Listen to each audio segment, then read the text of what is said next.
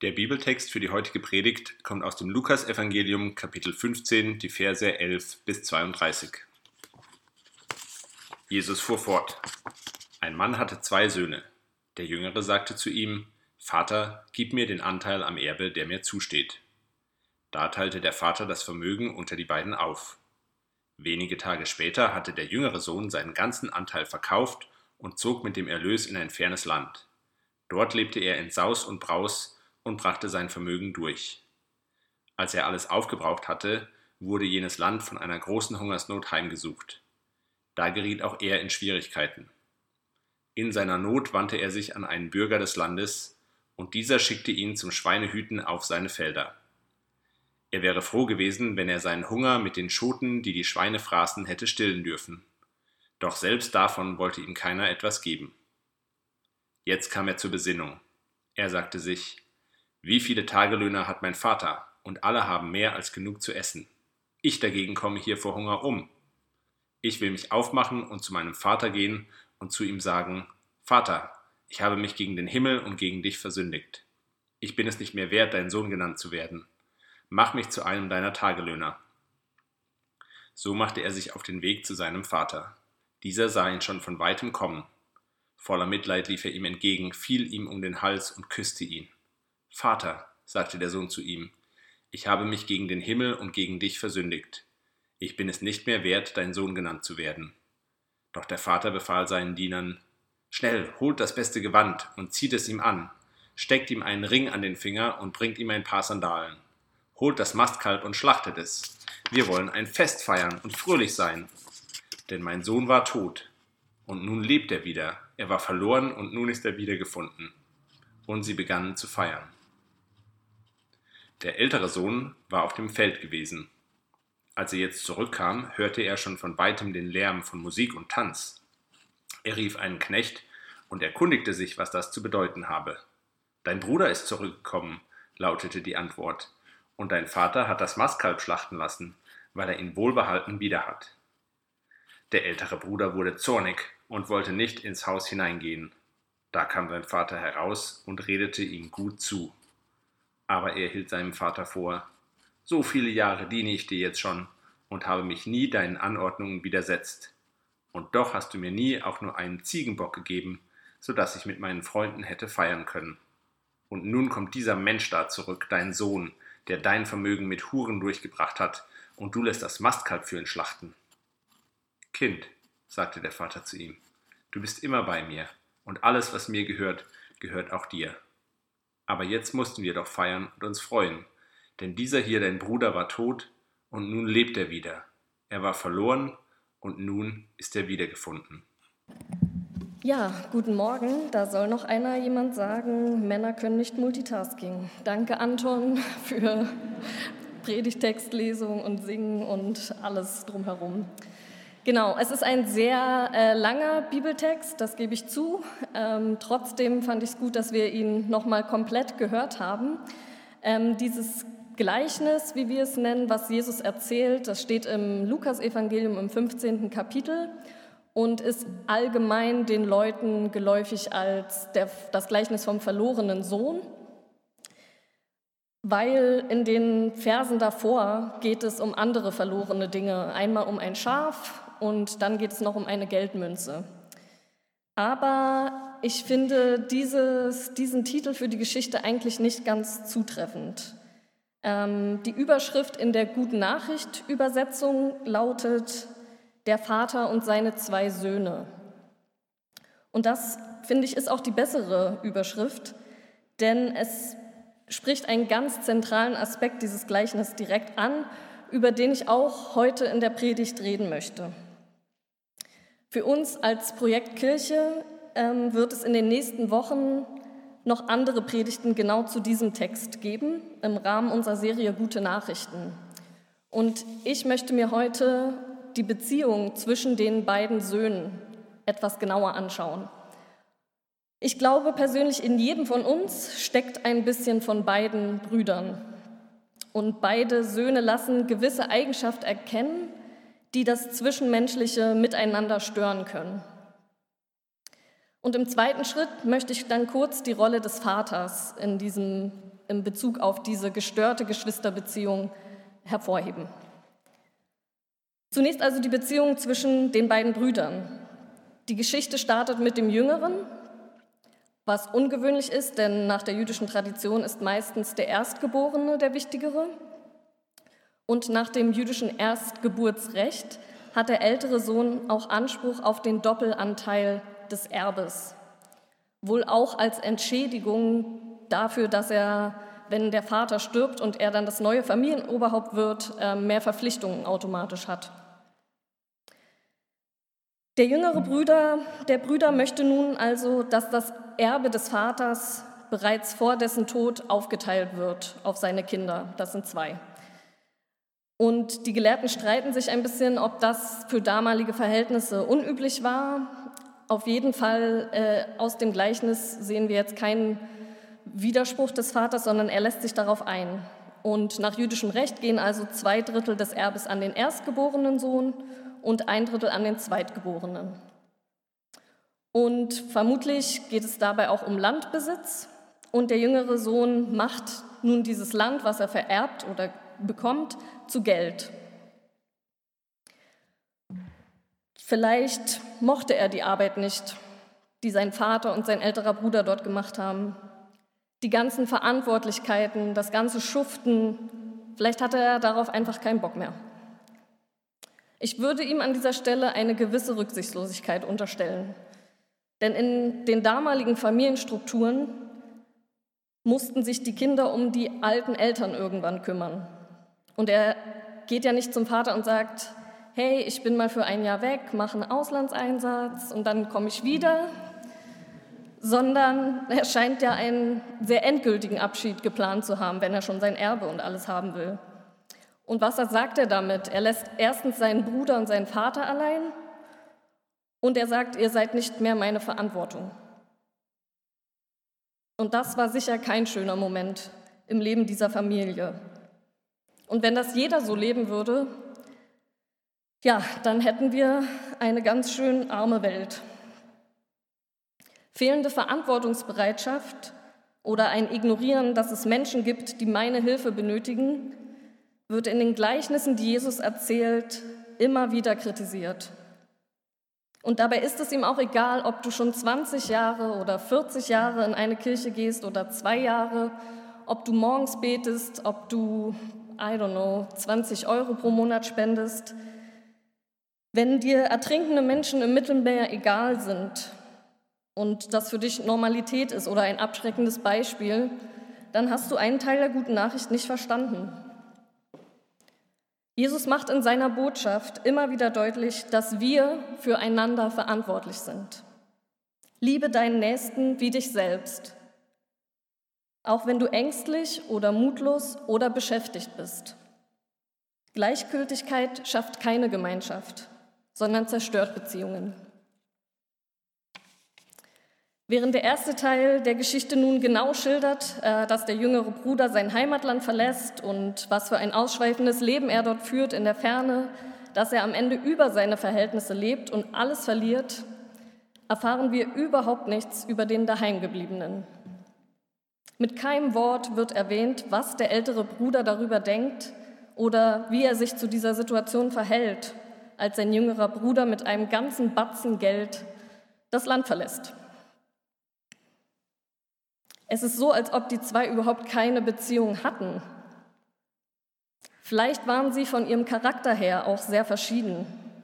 Vielleicht haben sie sich nicht gut verstanden oder auch schon länger aneinander vorbeigelebt. Es war wahrscheinlich ein größerer Hof dort. Eventuell war es dem älteren Bruder tatsächlich egal, was der kleine Bruder da so treibt. Oder er hat sich gedacht, der wieder mit seinen Schnapsideen, würde er schon sehen, was er davon hat. Mir scheint, dass der ältere Sohn eher so der beständige, zuverlässige und verantwortungsbewusste Typ war. Wohingegen der jüngere eher der abenteuerlustige, freiheitsliebende und risikobewusste Genießer war. Also Schwabe versus Berliner. Nein, Spaß, wir haben ganz viele Leute aus Schwaben auch bei uns. Äh, Entschuldigung, falls sich dort jemand äh, berührt fühlt. Äh, ich habe vier Jahre in Stuttgart gelebt, ich liebe die Schwaben, alles gut. Aber es ist schon so ein bisschen dieses Klischee, der verantwortungsbewusste und der freiheitsliebende Typ. Das bietet natürlich ein bisschen Konfliktpotenzial.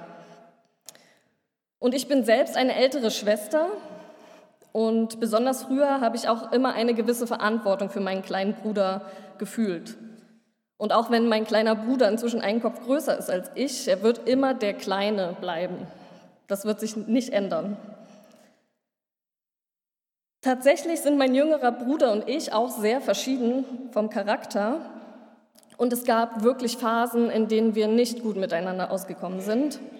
Aber bei aller Hassliebe, die so Geschwister auch manchmal entwickeln können, ähm, das hätte mich sehr verletzt, wenn mein Bruder nicht zur Kenntnis genommen hätte, dass ich mit 19 nach Peru gehe. Ich wollte da nicht für immer hin, aber wenn ihm das egal gewesen wäre, das hätte mich, glaube ich, stark verletzt.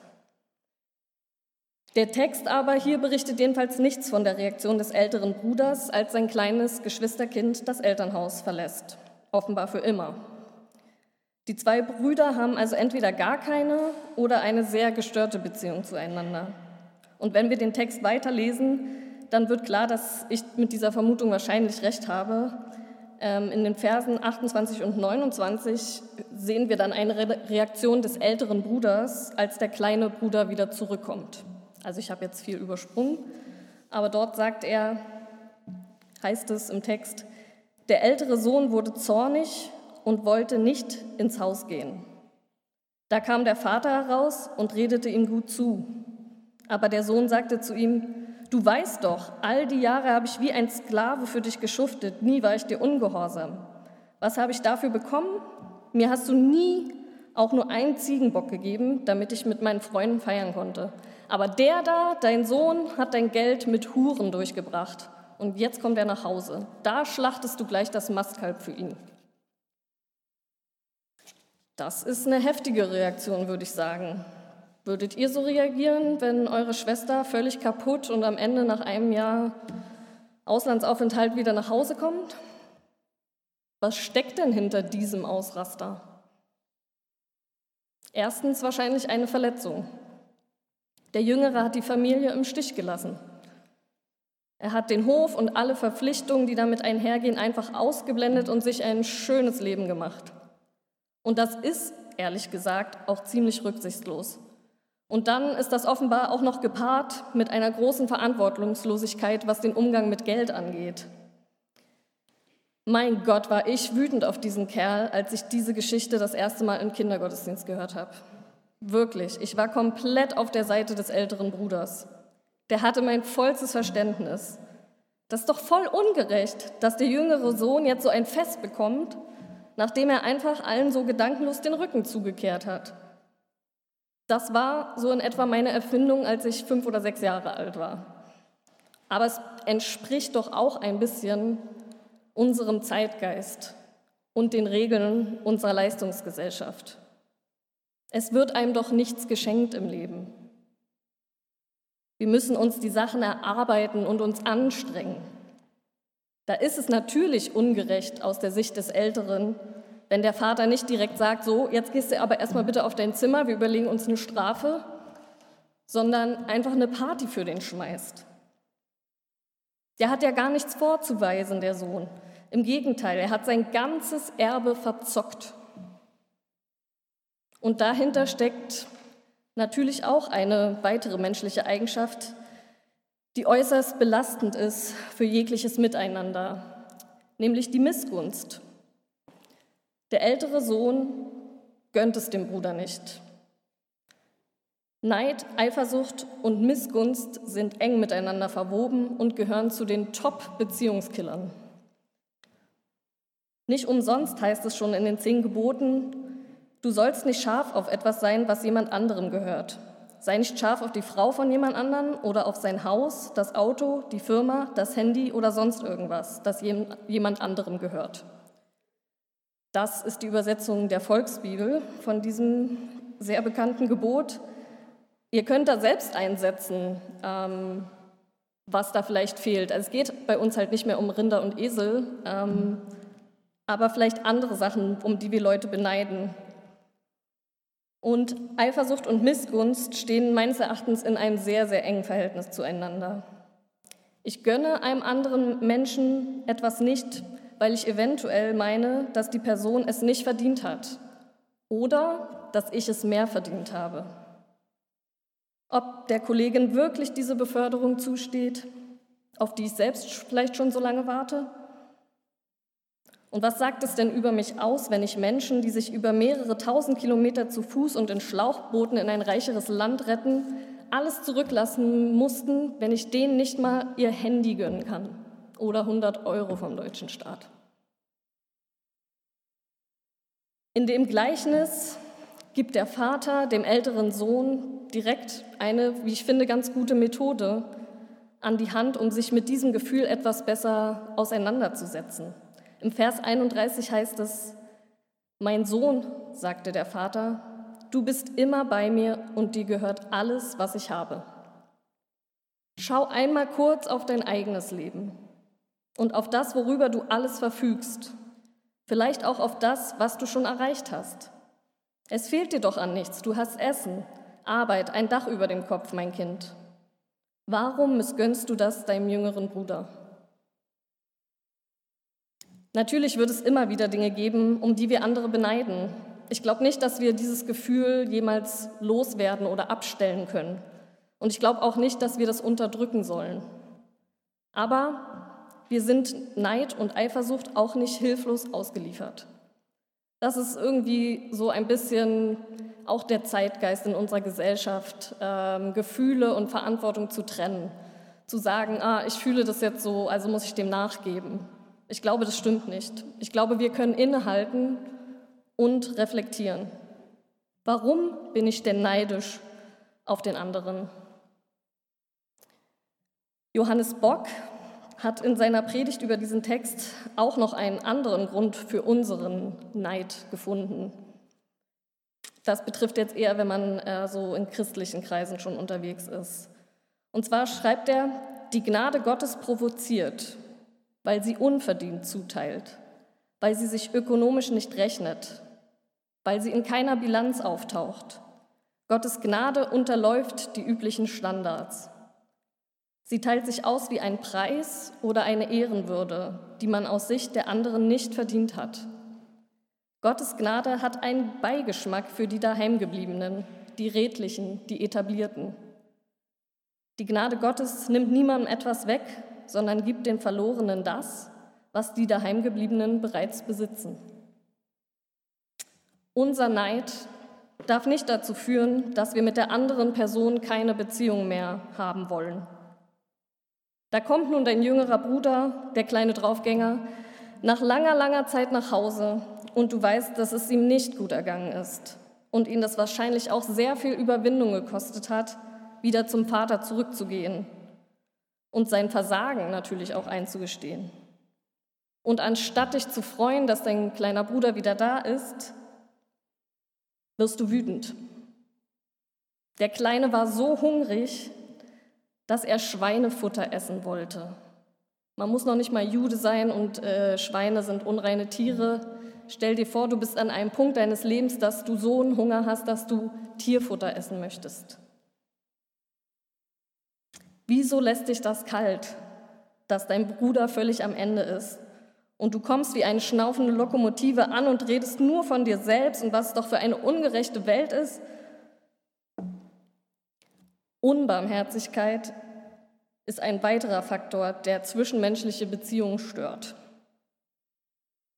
Und das ist unbarmherzig und das ist empathielos. Es gibt im Neuen Testament interessanterweise sehr viele Verse, die davon reden, dass jemand Mitleid mit einer anderen Person empfindet.